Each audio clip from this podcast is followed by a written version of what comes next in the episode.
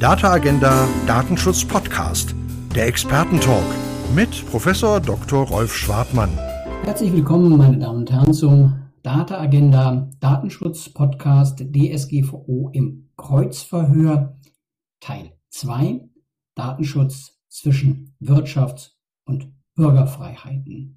Das ist, wenn es einen Teil 2 gibt, der Teil, der Teil 1 nachfolgt. Den haben Herr Brink, mit dem ich diesen Podcast hier mache, am 25.07. schon aufgenommen und wir bezogen uns im ersten Podcast vom 25.07. auf einen FAZ-Artikel vom 18.07. Und wir haben in der letzten Woche einige Fragen angesprochen. Insbesondere ging es uns darum, ob die DSGVO Verbraucherschutzrecht ist, darum, wie Verantwortliche sich mit der Aufsicht auseinandersetzen sollen und wo die Datenschutzaufsicht und der EuGH vielleicht umdenken müssen bei der Betrachtung der DSGVO. Und jetzt würden wir gerne die restlichen Punkte abarbeiten. Hallo, Herr Brink. Hallo, Herr Schwartmann. Freut mich sehr, dass wir wieder anknüpfen. Ja, mich freut es das auch, dass Sie sich die Zeit für diesen gesplitteten Podcast nehmen. Mm, die Fragen, die offen sind, wenn wir die mal jetzt umreißen, das sind grob vier Komplexe. Der eine betrifft die neuen Datenakte, Data Governance Act, Data Act im Entwurf und KI-Verordnung im Entwurf und deren Verhältnis zur DSGVO. Und dann hatten wir im Beitrag angesprochen die Frage von 26 TTDSG und der Auswirkung auf die Souveränität der Nutzerinnen und Nutzer. Die PIMS-Frage steckt dahinter beim Gesetzgeber. Und wir hatten uns dafür ausgesprochen, dass man Code of Conducts, Verhaltensregeln stärker in den Vordergrund rückt. Und ein letzter Punkt betraf die Frage, wie es um die Medienfreiheiten in Deutschland unter der Ägide des Digital Services Act steht. Das sind die Fragen, die noch offen sind. Beginnen wir mit den neuen Datenakten. Der Data Governance Act ist in der Welt. Der Data Act wird intensiv verhandelt und die KI-Verordnung genauso. Und die setzen auf Datenteilung.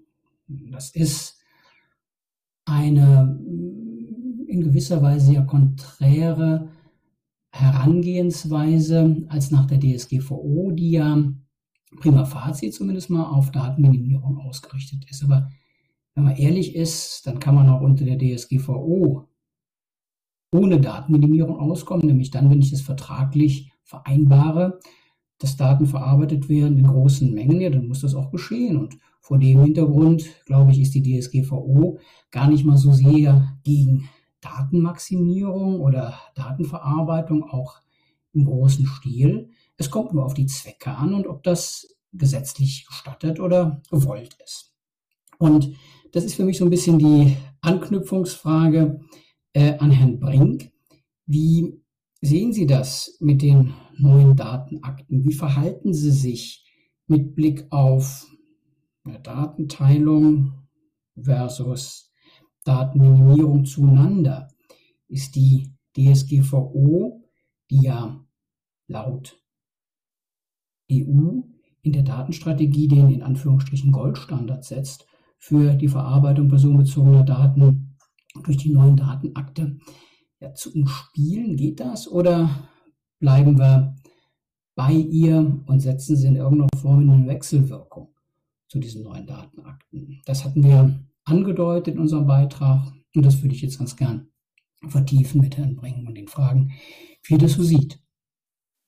Ja, ich glaube tatsächlich, dass die Datenschutzgrundverordnung der zentrale Pfeiler ist, um den sich auch die neuen ähm, Datenakte der Europäischen Union herum gruppieren, auf den sie sich beziehen. Ob er jetzt ein Goldstandard ist, das ist natürlich wieder hochgegriffen, aber Tatsache ist, ähm, wir werden erleben, dass äh, Data Act, ähm, Digital Markets Act, Data Governance Act, Digital Services Act, dass die sich alle beziehen auf die Grundverordnung und dass sie die Grundwertung von dort, was den Umgang mit personenbezogenen Daten angeht, auch ähm, fortführen, dass sie also jetzt nicht wie ein ähm, Schweizer Käse äh, die Datenschutzgrundverordnung durchlöchern oder den Anwendungsbereich immer weiter einschränken, sondern dass tatsächlich äh, die Grundprinzipien der Datenschutzgrundverordnung, wie sie insbesondere in Artikel 5 festgelegt sind, dass die ähm, gesetzt sind und dass die ähm, an denen und mit denen weitergearbeitet wird. Das ist übrigens auch der Grund, warum wir aus meiner Sicht es geschafft haben, uns in dem gemeinsamen FAZ-Artikel ähm, zusammenzufinden. Auch die Bandbreite der vier Teilnehmer ähm, an diesem, ähm, dieser gemeinsamen äh, Überlegung äh, belegt ja, dass dort äh, sozusagen erkannt wurde, dass es nicht darum gehen kann, Datenschutzrecht auszuhöhlen, zu überspielen, sondern dass man das grundsätzlich akzeptiert und jetzt die, über die genaue Reichweite der Orientierungspunkte redet. Heißt konkret, was meint denn die Datenschutzgrundverordnung, wenn sie von Datenminimierung spricht? Ich glaube, man muss sehr genau hinschauen und auch das gut und sinnvoll verstehen. Wenn man das nach einem, mit einem deutschen Verständnis, mit einem deutschen historischen Verständnis belegt, dann ist man sehr schnell in einem Missverständnis drin. Nach deutschem alten Datenschutzrecht, dem BDSG, äh, haben wir noch solche Themen wie Datenaskese äh, im Hinterkopf. Äh, Datensparsamkeit wurde da ausdrücklich ähm, äh, in den Regeln des BDSG aufgeführt. So nach dem Motto, äh, muss es denn wirklich jetzt mit so viel personenbezogenen Daten gehen? Geht es nicht auch mit weniger Daten oder ganz ohne personenbezogene Daten? Und das war natürlich auch Kampfansagen an alles, was in Richtung ähm, Data Mining, Data Warehouse, äh, Datenmaximierung ähm, dort ähm, auch an Industrieinteressen äh, dargestellt wurde. Ich glaube, die Datenminimierung der Datenschutzgrundverordnung meint etwas anderes. Ist insofern auch ein unglücklicher Begriff. Ich vermeide ihn, sondern ähm, ich rede inzwischen eigentlich nur noch vom Erforderlichkeitsprinzip. Äh, Datenminimierung hört sich so an wie ein äh, Begriff, der äh, eine Zielmarke setzt und der grundsätzlich möchte, dass weniger Daten verarbeitet werden. Schon diese Aussage lässt sich der Datenschutzgrundverordnung nicht entnehmen. Als Datenschützer kann ich mir natürlich alles Mögliche äh, wünschen in dem Bereich, aber die DSGVO als verbindliche gesetzliche Regelung, auch für uns Aufsichtsbehörden verbindlich, sagt schlicht und ergreifend, es gilt das Erforderlichkeitsprinzip. Und das hat mit Datenaskese oder Datensparsamkeit zunächst mal nichts zu tun, sondern ich darf genauso viel Daten verarbeiten, wie ich für die Verfolgung meiner legitimen Zielsetzung auch benötige. Also da ist nichts von wegen Sparsamkeit und schnall mal den Gürtel enger, sondern das ist eine klare Fokussierung auf Erforderlichkeit. Und so würde ich es verstehen. Und äh, wenn man den, die Datenschutzgrundverordnung in diesem Sinne interpretiert, und ich glaube, das ist auch angesichts der anderen Normen der Grundverordnung ähm, sozusagen alternativlos, dann äh, wird auch klar, warum die Datenschutzgrundverordnung nicht nur das Zentrum der neuen äh, Datenakte der EU ist, sondern das auch gut sein kann, weil sie eben keineswegs einen äh, wirtschaftsfeindlichen oder äh, datenverarbeitungsfeindlichen äh, Hintergrund hat, sondern davon schlicht und ergreifend in aller Normalität ausgeht, dass die Digitalisierung auch nur mit der erforderlichen Verarbeitung personenbezogener Daten funktionieren wird. Und dann sind wir auf einem gemeinsamen Niveau, mit dem wir gut arbeiten. Es gibt eine Grenze, natürlich oberhalb der Datenschutzgrundverordnung angesiedelt, ähm, die, der auch für alle anderen Datenakte der EU verbindlich ist. Äh, und diese Grenze äh, ist die Grundrechtecharta der Europäischen Union mit äh, der nicht nur der Garantie äh, der Privatsphäre, sondern auch äh, mit der ähm, Gewährleistung ähm, der, des Datenschutzes als äh, Ausprägung der informationellen Selbstbestimmung. Also daran wird man sich orientieren können und müssen. Aber die Datenschutzgrundverordnung hat in diesem Konzert weiterhin eine zentrale und eine gute konstruktive Rolle. Aber, wenn ich das richtig verstehe, doch wohl in praktischer Konkordanz, im Zusammenspiel mit den anderen Werten der Grundrechtecharta, die ja auch oberhalb der DSGVO stehen und die laut ähm, ja, Artikel 1 und laut der Erwägungsgründe ja wirklich auch in eine Wechselwirkung gebracht werden müssen. Man muss das hier zusammen sehen. Das wäre ja Thema unseres ersten Podcasts, dieser Konzertgedanke, dass es eben keine erste Geige gibt, sondern es gibt einen Zusammenklang. Und ich würde gerne, was, was Sie gesagt haben, nochmal wirklich unterstreichen aus dem ähm, Wortlaut der DSGVO, den nimmt man viel zu wenig ernst nach meiner Überzeugung. Was heißt Datenminimierung nach Artikel 5 Absatz 1 Buchstabe C? Ähm, dem Zweck angemessen und erheblich sowie auf das für die Zwecke und der Verarbeitung notwendige Maß beschränkt. Also das, was Sie mit dem Begriff der Erforderlichkeit schlagwortartig umrissen haben, steht hier nochmal ausdifferenziert. Also in gewisser Weise, wie ich finde, ein Mythos, der die DSGVO entkräftet, wenn man dem nachgeht.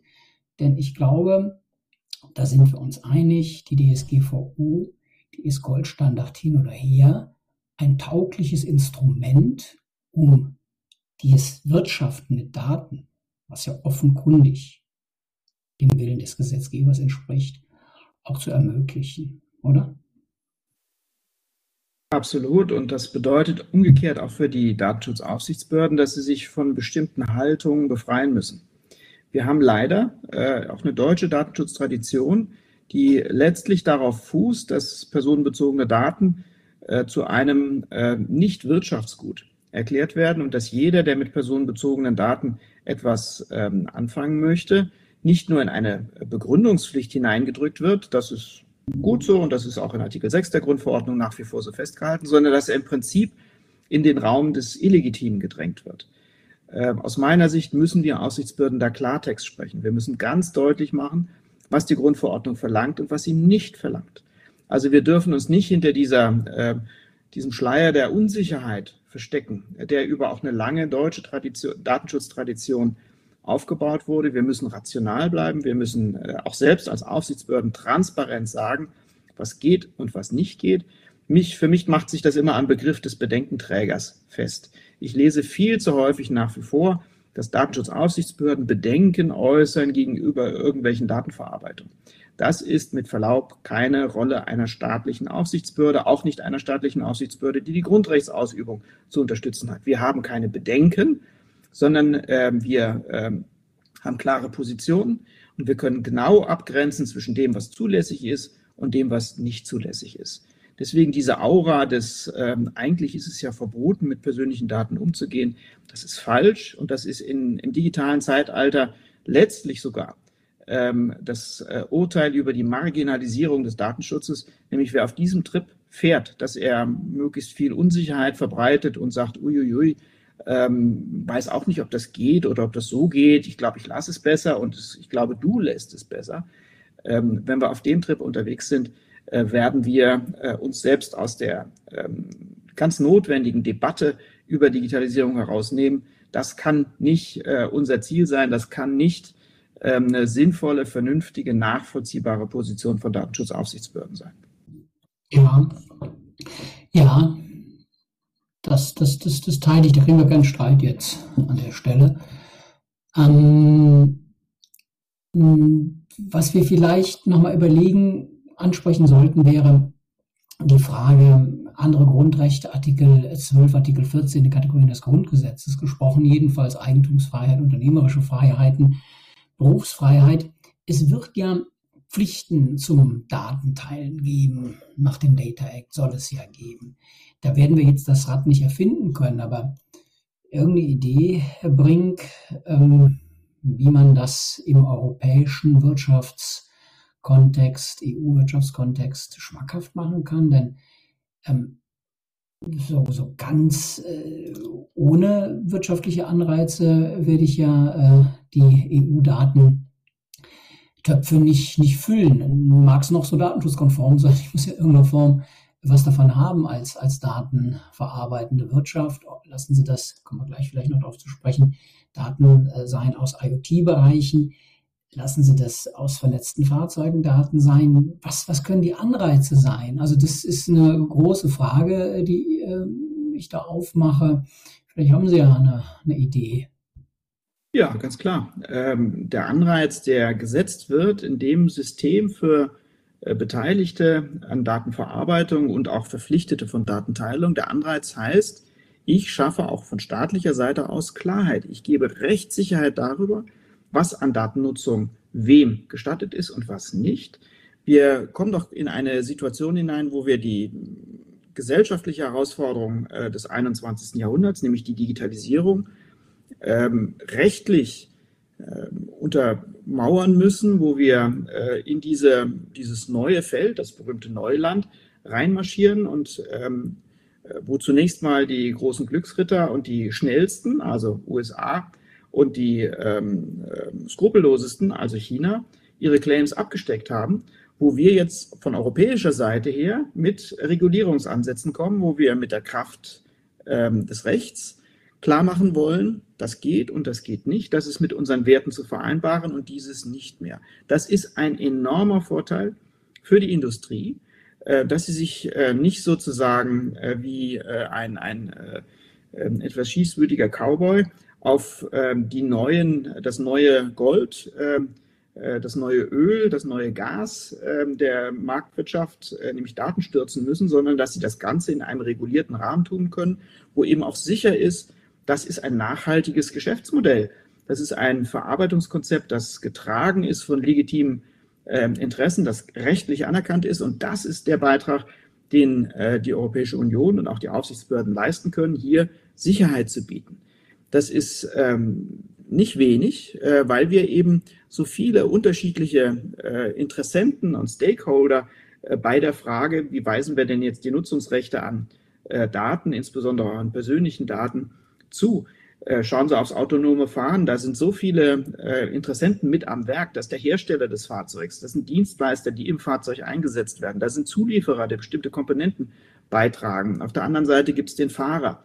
Es gibt aber auch den Halter des Fahrzeugs. Es gibt auch die Insassen des Fahrzeugs. Das ist ein, äh, eine Vielseitigkeit von Rechtsbeziehungen, wo auch derjenige, der in dem Bereich seinen Markt finden möchte und da nachhaltig wirtschaften möchte, eine Riesenherausforderung, eine Überforderung häufig, weil er die Risiken gar nicht mehr einschätzen kann. Was ist dann die Rolle der Europäischen Union und hier speziell auch der Aufsichtsbehörden? Genau dort Rechtssicherheit zu geben und zu sagen, das darfst du und ausnahmsweise in dem und den Bereichen musst du Einschränkungen hinnehmen oder bestimmte Grenzen anerkennen.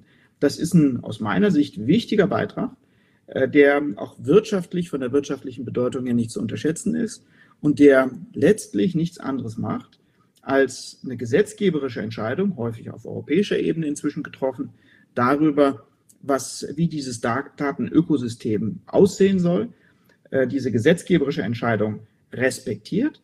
Und da hinten dran steht einfach auch die ähm, übergreifende Gewissheit, die es jedenfalls in der EU gibt, dass eine Digitalisierung ähm, ohne Datenschutz schlicht und ergreifend unfair wäre und ähm, auch unreguliert und äh, einfach den Schnellen und den Mächtigen und den Skrupellosen zu viel Raum lässt.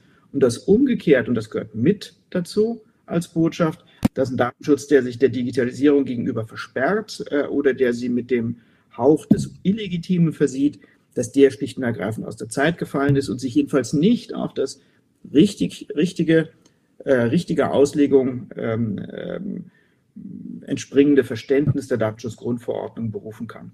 Also es gehört zusammen und das ist als Leistung, die von staatlicher Seite oder überstaatlicher Seite erbracht wird, nicht gering zu schätzen.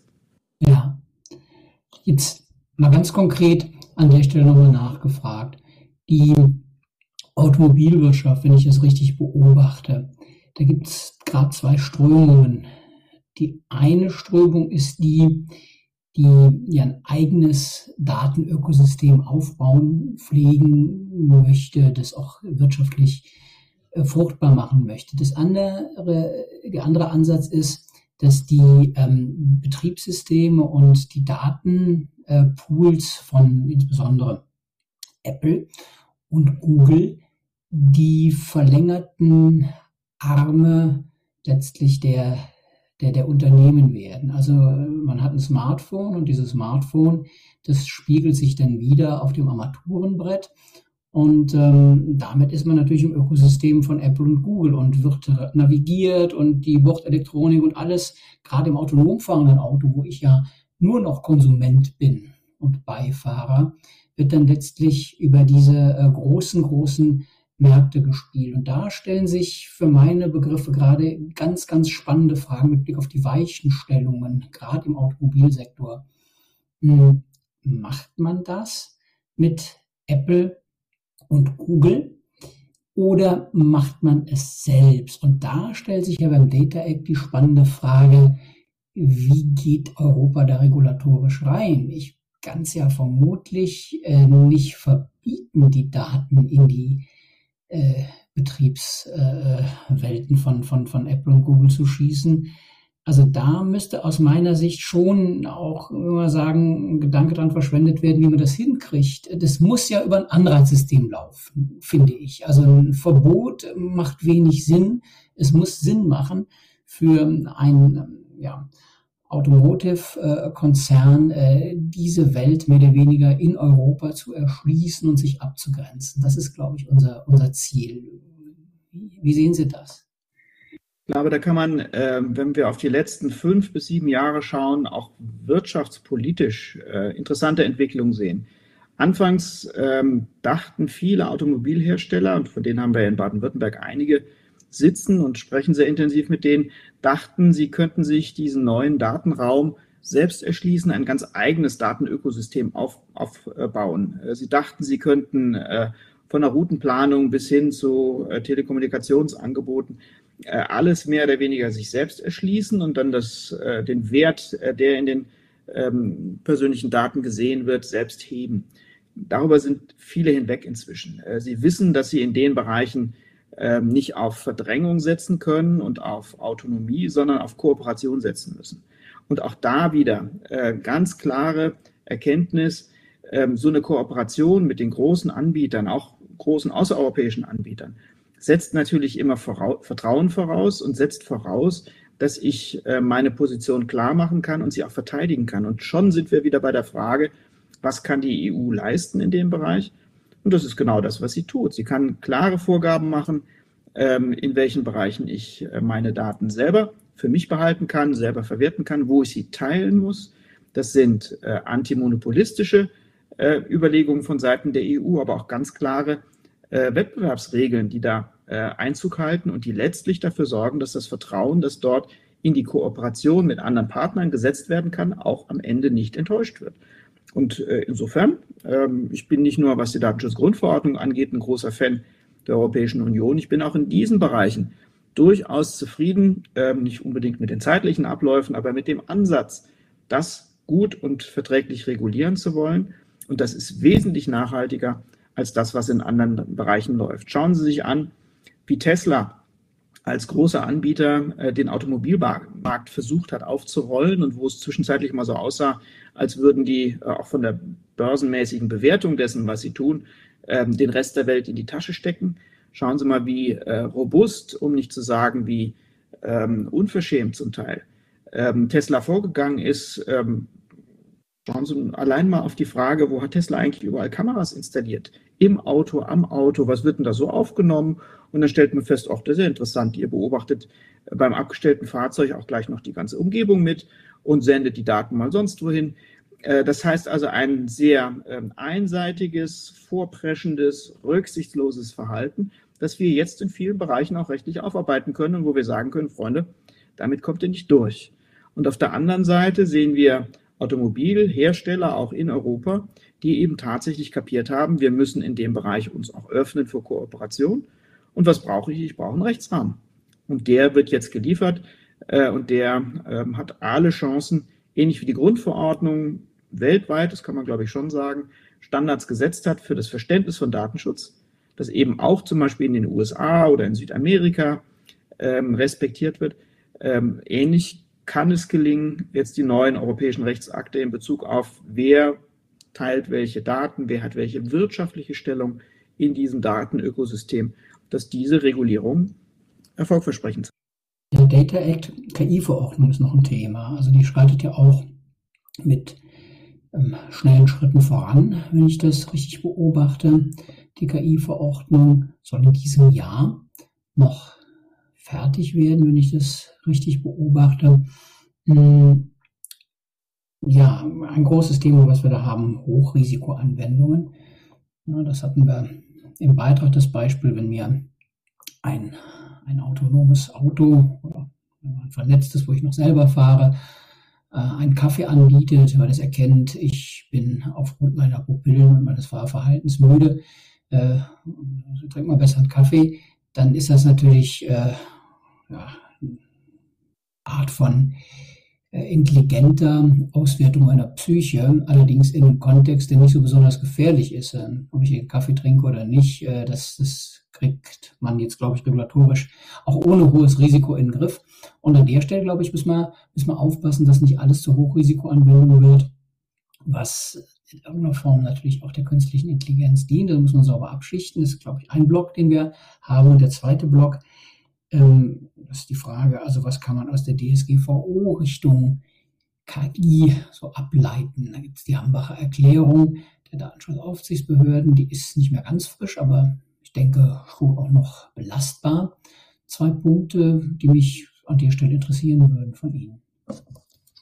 Ja, absolut. Äh, auch das Thema KI hat zwar ähm, logischerweise immer gewisse Züge einer äh, medialen äh, und etwas vordergründigen, werbemäßigen Annäherung an das Thema, aber hinten dran steckt ja Substanz tatsächlich, nämlich äh, die Erkenntnis, dass die äh, technische Fortentwicklung äh, in vielen Bereichen ähm, eine enorme, geradezu exponentielle Beschleunigung dadurch erfährt, dass wir ähm, das Maschinenlernen ähm, neu einsetzen können, die äh, Entwicklungs- und Verbesserungszyklen enorm beschleunigen können, dass wir, äh, wenn wir weggehen von unseren alten äh, menschlichen ähm, Kausalitätsvorstellungen hin zu, zur Entdeckung von Korrelationen durch Auswertung großer Datenmengen, dass wir enorme Vorteile erzielen können, etwa im Forschungsbereich.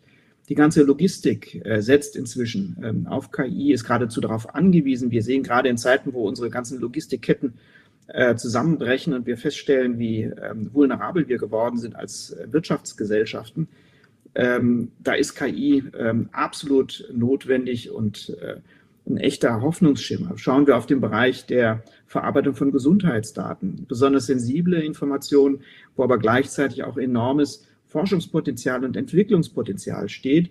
Wir haben jetzt in Baden-Württemberg, kleiner Spoiler, in den nächsten Wochen vor, äh, einen äh, Anbieter äh, zu begleiten, der versucht, das Potenzial, das in den Gesundheitsdaten der Labore und der niedergelassenen Ärzte besteht, für Forschungszwecke ähm, erschließbar zu machen. Also dort tatsächlich den Sprung zu schaffen, den wir aus der Pandemie ähm, auch bitter ähm, gelernt haben, dass wir viel mehr Daten brauchen in dem Bereich, um äh, gut und sinnvoll auch medizinisch agieren zu können.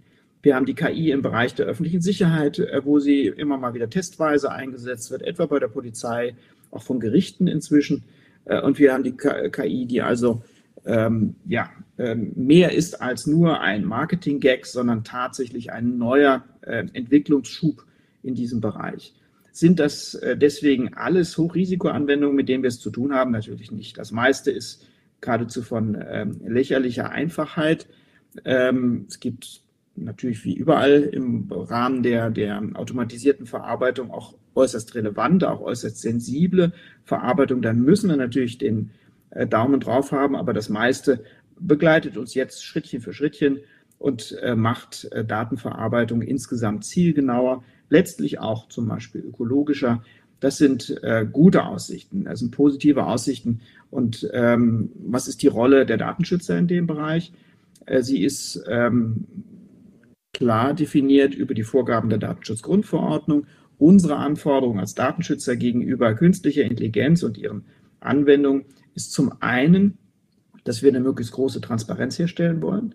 Es kann nicht sein, dass KI-Anwendungen so eine Art Blackbox ähm, ähm, sind und äh, der jeweilige Hersteller oder Anwender sagt, ich weiß auch nicht so genau, was da passiert. Es ist irgendwie ein Wunder, es ist ganz großartig und das Ergebnis stimmt, also stell keine Fragen mehr. Nein, wir brauchen auch erklärbare KI. Äh, das heißt nicht, dass jeder von uns jetzt, auch jeder äh, Verbraucher, jede Verbraucherin, jetzt KI-Experte werden muss, aber es heißt, dass wir uns genau auf dieser Ebene, was kann ich an Informationen liefern, was kann ich äh, tun, damit letztlich die KI auch kontrollfähig ist. Ähm, da müssen wir uns weiterentwickeln und müssen uns gute Gedanken machen. Und da sind wir nicht zu spät dran, aber jedenfalls auch nicht zu früh. Das ist genau ein Thema, mit dem wir uns befassen. Ein Grund, warum wir vor 14 Tagen in Baden-Württemberg beim LFTI uns eine ganze Woche ähm, sieben Tage lang um die verschiedenen KI-Anwendungen in verschiedenen Feldern von, äh, vom Automobilsektor bis zum Sicherheitssektor, äh, von KI und Gefühlen äh, bis hin zu KI und Gesundheit gekümmert haben, um das einfach besser zu verstehen. Wir brauchen da Transparenz, wir brauchen dort äh, aber eben auch ein Betroffenen, einen Verbraucher, einen Nutzer, der vorbereitet ist auf diese neuen Formen der Datenverarbeitung, der auch eine bestimmte Haltung haben muss, der sich also zum Beispiel fortbilden kann in dem Bereich, um zu kapieren, was muss ich eigentlich machen, wenn ich KI kontrollieren möchte? Welche Fähigkeiten muss ich denn erwerben? Und auf der anderen Seite müssen wir natürlich die Verantwortlichen dazu verpflichten, ihren Informationsvorgaben, äh, Artikel 12 fortfolgender Grundverordnung nachzukommen. Wir haben das in der, ähm, jetzt wird es etwas ironisch, Weitsichtigkeit, der typischen Weitsichtigkeit ähm, der Datenschutzkonferenz schon 2019 ähm, uns genauer angeschaut, haben dazu die von Ihnen erwähnte Hambacher Erklärung abgegeben, wo wir ähm, äh, eben drei Punkte stark gemacht haben. Wir haben äh, zum einen, und das ist wichtig, auch in diesen Zeiten, klar gemacht, die Datenschützer haben nichts Grundsätzliches gegen KI. Äh, das wäre einfach falsch und das ist auch nicht unsere Aufgabe. Was wir wollen, ist, dass es trans transparente ähm, Verarbeitung sind. Was wir wollen, ist, ist, ist, dass das verantwortbar ist, also Artikel 5 Absatz 2, dass der Verantwortliche auch Rechenschaft darüber ablegen kann, was da passiert. Wir wollen intervenierbare künstliche Intelligenz, also immer auch einen Menschen haben, der, der, der bereit ist und in der Lage ist, solche automatisierten Verfahren zu unterbrechen oder in Frage zu stellen. Das ist angelegt im Artikel 22 der Grundverordnung, aber lässt sich auch aus den Grundprinzipien rauslegen, lesen. Und wir wollen natürlich letztlich eine künstliche Intelligenz, die auch bestimmte ähm, übergreifende Rahmenbedingungen einhält, also Menschenwürde wahrt, ähm, diskriminierungsfrei arbeitet. Also da haben wir unser Programm, das aber äh, auch wiederum ein Rahmenprogramm ist, das sehr viel ermöglicht und das äh, keineswegs äh, ähm, ablehnt oder äh, verschlossen äh, gegenüber diesen äh, neuen modernen Formen ähm, der, des maschinellen Lernens steht. Ja, Rahmen ist ein gutes Stichwort. Ähm, wenn wir das jetzt ausdiskutieren würden, dass wir den Rahmen sprengen. Also wie kontrolliere ich eine KI, die per Definition schlauer sein soll als ich? Äh, und äh, wie macht man das? Das ist ein äh, wirklich weites Feld, aber wir müssen das erschließen natürlich von dem, was wir haben, was wir wissen, was wir kennen. Und der Mensch muss auf dem Driver Seat bleiben. Und ähm, insofern, ja, glaube ich auch, dass die ähm, Hambacher Erklärung ein wichtiger Baustein auch für die KI-Verordnung ist. Da lohnt sich sicherlich reinzugucken. Ja, verlassen wir das äh, Thema moderne Datenakte und wenden uns Paragraph 26 DTDSG zu. Das sind äh, anerkannte Dienste der Einwilligungsverwaltung. Das ist eine Idee, die stammt nicht von der äh, Datenethikkommission, aber die Datenethikkommission hat die stark vorangetrieben. Es ging uns darum, ähm, eine Nutzersouveränität herzustellen durch so eine Art bewusste, gebündelte Einwilligungsverwaltung, um in der Perspektive eben die Cookie-Banner loszuwerden, die, glaube ich, unbestreitbar keinen nennenswerten, nachhaltigen Beitrag zur Wahrung der Privatsphäre leisten können, sondern die klickt man weg, damit man weiterkommt. Und das ist das Gegenteil von Souveränität, was da entsteht. Hm, jetzt hat ähm, der Gesetzgeber des TTDSG die, ähm, den, den Ansatz aufgegriffen und sagt, naja, wenn wir auf Endgeräte zugreifen, beziehungsweise den Zugriff auf Endgeräte regeln, dann muss man auch die Einwilligung für den Zugriff in gesonderter Weise regeln. Und dafür, genau dafür gibt es jetzt diese ähm, ja, anerkannten Dienst der Einwilligungsverwaltung. Da äh, wurde ein Gutachten in Auftrag gegeben vom ähm, jetzt Digitalministerium und äh, das arbeitet an einer Verordnung, die kommen soll, da sein sollte schon, wie auch immer. Auf jeden Fall ähm, wird sie nach allem, was man hört, das Licht der Welt erblicken und da wird das dann geregelt, wie solche PIMS und ähm, ja, Einigungsverwaltungssysteme funktionieren sollen. Hm, wir können das hier nicht ganz intensiv vertiefen, aber eine kleine Idee, was hält äh, Stefan Brink von der Idee der anerkannten Dienste der ja, PIMS? Ist es eine gute Idee im Sinne für den Datenschutz Souveränität zu erzeugen? Kann das was? Ähm, und ja, macht der Gesetzgeber das an dieser Stelle? Ist ja festgelegt, ist ja, ist ja vorgegeben, macht das richtig. Ich würde grundsätzlich sagen, ähm, dass äh, das Thema Datensouveränität ähm, schon wirklich wichtig ist, äh, man aber sehr genau hinschauen muss, äh, was damit gemeint ist. In der öffentlichen Debatte wird häufig von Datensouveränität gesprochen, von Leuten, die letztlich mit Datenschutz gar nicht so viel am Hut haben, sondern versuchen da ein Gegennarrativ aufzubauen gegenüber der Datenschutzgrundverordnung. Die müssen wir schon direkt mal aussortieren, wer heute noch gegen die Datenschutzgrundverordnung agierend äh, oder agieren möchte, der hat einen sehr schweren Stand. Äh, der möge bitte nach Brüssel gehen, die Gesetze ändern. Viel Erfolg dabei. Der richtige Aspekt, der in Datensouveränität drinsteckt, ähm, ist ja, dass wir äh, bei den Betroffenen ähm, Handlungsspielräume bewahren wollen, dass wir ihnen die Chance geben wollen, auch tatsächlich dem eigenen Wunsch, dem eigenen Konzept entsprechend äh, mit den eigenen persönlichen Daten umzugehen. Und äh, das funktioniert natürlich dann immer nicht, äh, wenn es ähm, Monopole, wenn sich der einzelne Betroffene Monopolen gegenüber sieht, die ihm alle Handlungsspielräume wegnehmen oder ähm, wenn er weggenervt wird sozusagen. Das war das Thema mit den Cookies. Auch da muss man, glaube ich, sehr genau hinschauen. Wir Datenschützer sind keine Fans von Cookie-Bannern. Wir sind Fans davon, dass sich Datenverarbeiter an die Regeln halten und nur die Daten verarbeiten, die sie auch tatsächlich für die Erbringung ihrer Dienste brauchen. Dann brauchen Sie aber auch keinen Cookie-Banner. Stattdessen haben wir es mit einem unfassbaren Wildwuchs von falschen, von äh, beeinflussenden, von manipulativen ähm, äh, Cookie-Bannern zu tun, die wir jetzt sehr mühsam äh, wegarbeiten müssen und wo wir insgesamt den Eindruck haben, ähm, dass das eher den Datenschützern zum Vorwurf gemacht wird, wobei wir die Letzten sind, die solche Cookie-Banner sehen wollen, ähm, sondern wir wollen tatsächlich, ähm, dass Regeln eingehalten werden äh, und der Einzelne um bei dem Begriff zu bleiben, souverän mit seinen Daten umgehen kann.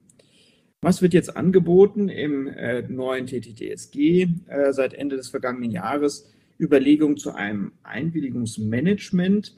Äh, das ist eine gute Überlegung, das ist eine praktikable Über Überlegung. Das führt dazu, dass Menschen nicht gezwungen werden, äh, sich äh, in größter Tiefe und immer wieder, im Prinzip ständig, wenn sie ähm, Internetangebote wahrnehmen wollen, mit äh, dem Thema, wer möchte meine personenbezogenen Daten haben und wie geht er damit um, auseinanderzusetzen, sondern äh, wo man das auch abschichten kann, wo man das auch äh, in gewisser Weise übergeben kann an einen Dienstleister, an einen letztlich auch wirtschaftlich gesehen Gatekeeper, der, dem ich meine Interessen erkläre und der die dann für mich allen anderen gegenüber durchsetzt. Das ist ein guter, ein sinnvoller Ansatz. Es hängt dann sehr stark davon ab, äh, wie das im Einzelnen ausgestaltet wird, also wie genau meine Anweisungen an diesen ähm, ähm, anerkannten Dienstleister äh, zur Einwilligungsverwaltung aussehen, ähm, was er davon umsetzen kann, was er da, davon ernst nimmt. Da bin ich sehr gespannt auf das Gesetzgebungsverfahren,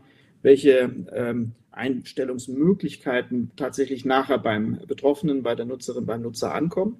Aber wenn das gut und differenziert angeboten wird, äh, dann sind diese Dienstleister äh, aus meiner Sicht ein sehr guter, auch ähm, verbraucherfreundlicher ähm, Part, äh, den ich nur gestärkt sehen kann. Gut, ich glaube, mehr in die Tiefe kann man jetzt nicht gehen. Das ist Kaffeesatzleserei. Wir wissen alle nicht, was der Verordnungsgeber an der Stelle für Detail- oder Rahmenregelungen setzt. Vielleicht ein weiterer Punkt, den wir in unserem Beitrag hatten, das waren ähm, ja die Standards im Sinne von, von Verhaltensregeln von Code of Conduct. Artikel 4041 DSGVO lassen wir die Zertifizierung aus dem Spiel, sondern Code of Conduct. Was ist das? Naja, äh, wir haben eine Vielzahl von, von unbestimmten, nicht wirklich greifbaren äh, Rechtsbegriffen in der DSGVO, auch von Rechtsproblemen. Was ist ein pseudonymes Datum, was ist ein anonymes Datum. Da ist wirtschaftlich sehr, sehr viel Musik drin, weil das anonyme Datum die DSGVO ausschließt und das personenbezogene pseudonymisierte Datum natürlich ähm, die DSGVO anwendbar lässt, aber privilegiert ist. Ähm, ich habe hier vor mir liegen einen Entwurf äh, für den Code of Conduct zum Einsatz DSGVO-konformer Pseudonymisierung der Fokusgruppe Datenschutz des Digitalgipfels aus 2019. Das ist ein Beispiel, das die GDD mit dem Bitkom einreichen will und das auf Basis dieser Vorarbeiten wirklich ein, Standard ist. Ähm, ich glaube, auch da sind wir uns einig. Äh, Code of, Codes of Conduct, Verhaltensregeln sind eine wichtige Sache. Andere Bereiche, die Ihnen einfallen, äh, an der Stelle, glaube ich, äh, weiß ich, ist kein Geheimnis, ähm, dass ähm, Sie beteiligt sind an der Erstellung eines, eines Code of Conduct zur Auftragsverarbeitung. Vielleicht ein paar Sätze dazu, um das ein bisschen ähm, mit Leben zu füllen, was wir da im Beitrag angedeutet haben. Sehr gern. Ähm, die Datenschutzgrundverordnung bietet auch da äh, viel Raum, äh, auch auf kluge Art und Weise, der noch nicht vollständig ausgenutzt äh, ist. Das Thema Zertifizierung wäre ein sehr spannendes, wenn wir als Aufsichtsbehörden besser damit umgehen würden, wenn wir es besser schaffen würden, auch ein bisschen der äh, ähm, Aufsichtsmacht aus der Hand zu geben und zu akzeptieren, dass auch ähm, andere äh, die Maßgaben der Datenschutzgrundverordnung gut und sinnvoll anwenden können. Da haben wir ein Defizit, äh, ganz deutlich auch europaweit. Äh, die Zertifizierungen, die wir uns vorstellen, sind noch nicht ausgesprochen. Auf einem ähnlichen Feld die von Ihnen angesprochenen Code of Conducts, also letztlich die Idee äh, auch einer zumindest partiellen Selbstregulierung der Datenverarbeiter, die klar machen, auf welcher Grundlage sie arbeiten, wie sie die Grundverordnung verstehen, was für Prozesse sie ähm, im Wege der Selbstverpflichtung sich auferlegen, um zukünftig verlässlich mit personenbezogenen Daten umzugehen. Ein sehr gutes Instrument, das wir immer stärker nutzen.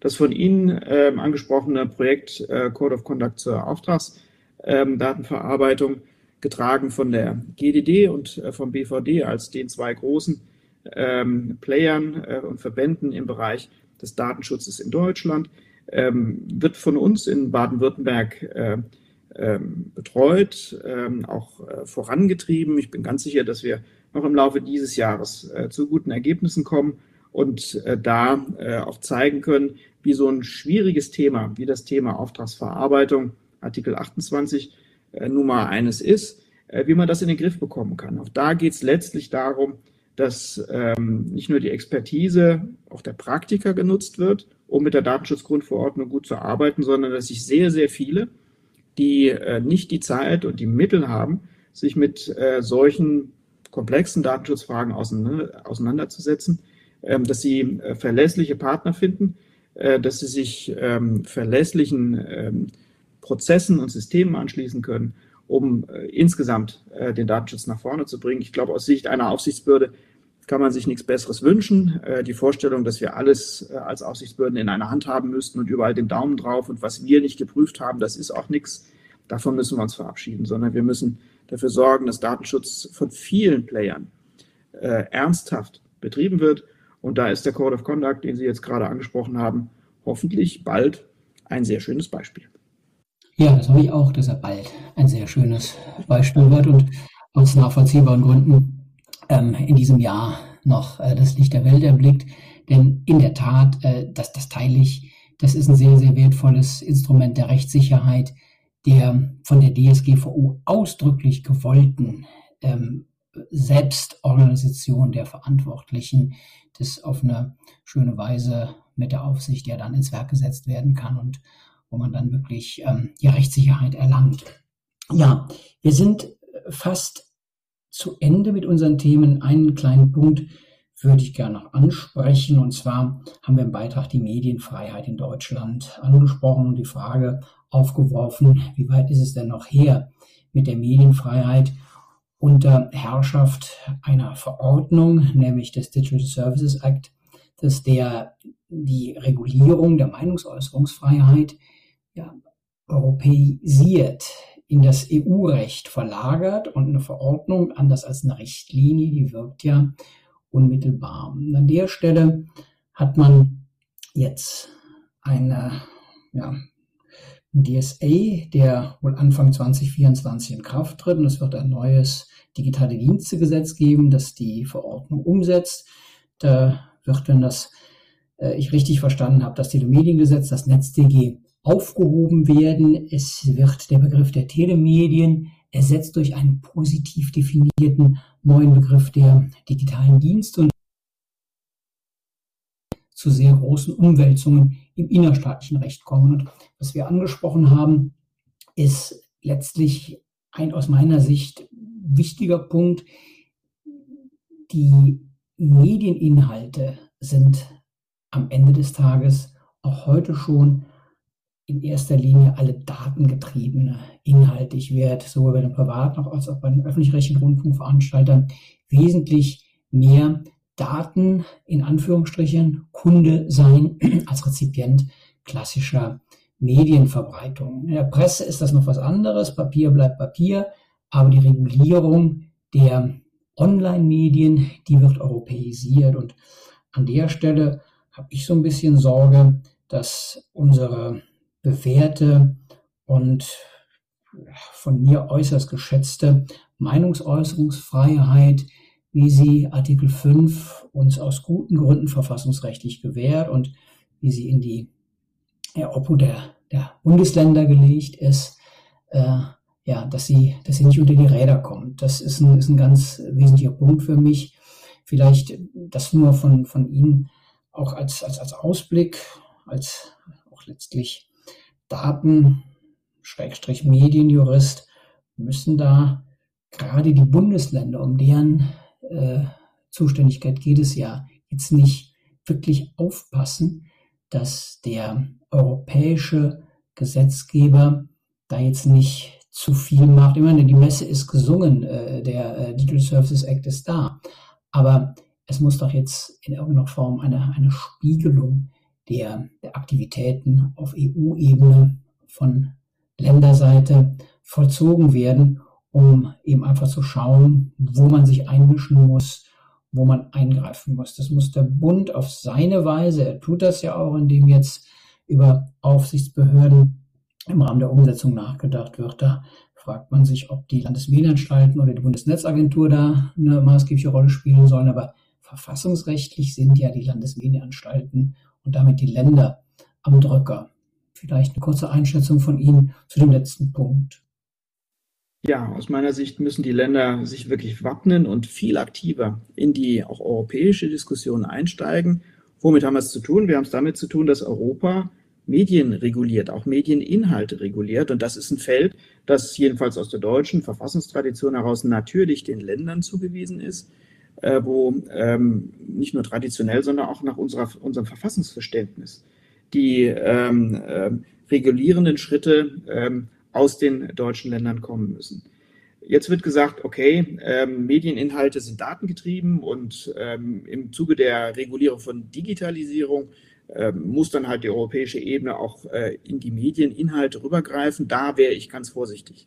Das ist ein ähm, keineswegs zwingender Schritt. Äh, ich hatte vorhin schon die Digitalisierung als wirklich maßgebliche, ähm, auch gesellschaftspolitische Herausforderung ähm, deklariert. Aber äh, kann, das, das, kann das deswegen bedeuten, dass äh, zukünftig alle unterschiedlichen Interessenkonflikte und Fragestellungen nur noch unter Digitalisierungsgesichtspunkten reguliert werden und äh, das System an Checks and Balances, das wir in den Mitgliedstaaten, aber auch in Europa aufgebaut haben, einfach über den Haufen geworfen wird. Äh, da habe ich tatsächlich große Zweifel daran, auch große Bedenken, dass wir die Konflikte, die es inhaltlich immer noch gibt, nämlich die Frage, was, wie sieht es aus mit der Medienfreiheit, wie sieht es aus mit der Presse und der Meinungsfreiheit, äh, was sind die Player, welche Regeln müssen wir auch diesen freien ähm, Mitspielern ähm, auferlegen. Das ist eine Entscheidung, äh, da müssen sich die deutschen Länder zwingend und viel intensiver einbringen, als sie es aus meiner Sicht bisher tun konnten. Klar, es ist schwierig, auch für ein deutsches Land äh, in europäische Regelungsprozesse einzugreifen. Das ist häufig vermittelt über die Bundesregierung, die dann ihrerseits wieder eigene ähm, Vorstellungen hat. Aber wir dürfen uns da auch nicht die Butter vom Brot nehmen lassen. Auch solche letztlich föderalen Zuständigkeits- und Machtverteilungen haben ihren guten Sinn mit Blick auf die Bürgerfreiheiten. Die sind nämlich in vielen Bereichen viel besser geschützt, wenn nicht irgendwo zentral reguliert wird, sondern wenn es tatsächlich auch da eine gewisse Diversität auch bei den Regelungszuständigkeiten gibt. Deswegen wirklich ein Weckruf an alle äh, Landesregierungen zunächst mal, aber auch natürlich auch an die Landesparlamente, den Digital Services Act viel aktiver zu begleiten, als das bisher geschehen ist, viel deutlicher auch die eigenen Standpunkte klar zu machen, die äh, Interessen, ähm, die dort äh, auf dem Spiel stehen und ähm, ja, die eigenen, sich in die eigenen Angelegenheiten einzumischen. das stünde den ähm, Landesregierungen sehr gut an in dem Punkt. Ja, also auch da völlige Einigkeit zwischen uns beiden. Weckruf, Cassandra-Ruf, welche Begriffe Sie nicht alle wählen wollen, die sind hier alle richtig. Vor allen Dingen glaube ich auch, dass die, dass die Staatskanzleien der Länder, die sind es ja letztlich, die für die Medien zuständig sind, ja sich fortentwickeln mussten vom Rundfunk zum Medienrecht und der Medienstaatsvertrag, der ist aus meiner Sicht äh, schon in der Sache jetzt vielmehr ein Digitalisierungsstaatsvertrag. Das liegt nicht daran, dass es da um Datenschutz geht. Das ist überhaupt nicht die Sache dieses Staatsvertrages, aber es geht darum, dass die Inhalte eben datengetrieben verbreitet werden und dass die Datengetriebenheit aber auf die inhaltliche Regulierung natürlich keinerlei Einfluss haben darf. Das haben Sie gerade sehr deutlich gesagt und da würde ich sofort unterschreiben. Ja, vielen Dank, Herr Brink, für den Teil 2 unseres Data Agenda Podcasts DSGVO im Kreuzverhör Datenschutz zwischen Wirtschafts- und Bürgerfreiheiten mit Stefan Brink, dem Landesbeauftragten für Datenschutz und Informationsfreiheit in Baden-Württemberg, zu einem FAZ-Beitrag, der konstruktiv, kritisch, freundlich, auf jeden Fall intensiv diskutiert wurde und wird. Und insofern nochmal vielen Dank, dass Sie sich den Fragen gestellt haben. Ja, letzte Woche haben gerne Sie, aber das äh, bleibt aus. Das letzte Wort äh, lasse ich nie äh, verstreichen, das wäre noch schöner. Wir Datenschützer streben immer nach dem letzten Wort, obwohl wir es gar nicht haben müssten. Lieber Herr Schwartmann, ganz herzlichen Dank. Ähm, die äh, äh, neun Punkte, die wir in unserem FAZ-Artikel stark gemacht haben, äh, sind von uns jetzt noch mal ein bisschen intensiver andiskutiert worden. Äh, es lohnt absolut, dort einzusteigen. Es lohnt auch die Bandbreite, äh, sich immer anzuschauen, die die vier Autoren äh, in dem Bereich mit einbringen. Das ist eine gute, konstruktive Art und Weise, damit umzugehen. Ich bin ganz sicher, dass wir auch in dieser Runde ähm, das fortsetzen können und müssen, nämlich es geht tatsächlich um zentrale Fragestellungen. Es geht darum, wie unsere Grundfreiheiten im digitalen Zeitalter weiter ähm, Bestand haben können. Äh, es geht um viel mehr als nur um Datenschutz, aber es geht eben auch um Datenschutz und dafür stehe ich gerne zur Verfügung. Freue mich sehr, lieber Herr Schwartmann. Vielen Dank für die Gelegenheit. Vielen herzlichen Dank. Das war inhaltlich natürlich das letzte Wort, nur der Ausblick auf das, was wir ja schon angekündigt haben, was Sie gerade auch gesagt haben, dass wir in der Viererkonstellation uns natürlich auch nochmal moderiert von Christine Benedikt, Richterin am Verwaltungsgericht Regensburg, stellen wollen, ihren Fragen, ihren Bewertungen, das nochmal zu diskutieren, wenn ein wenig Zeit verstrichen ist. Und insgesamt glaube ich auch, dass wir gut daran tun, diese Debatte um die DSGVO in ihrer Eigenschaft als ja, Instrument zwischen Wirtschafts- und Bürgerfreiheit zur Ermöglichung beider Freiheiten weiterzuführen. Vielen Dank auch an Sie, liebe Zuhörerinnen und Zuhörer, und bis zum nächsten Data Agenda Datenschutz Podcast. Das war der Data Agenda Datenschutz Podcast, der Expertentalk mit Professor Dr. Rolf Schwartmann.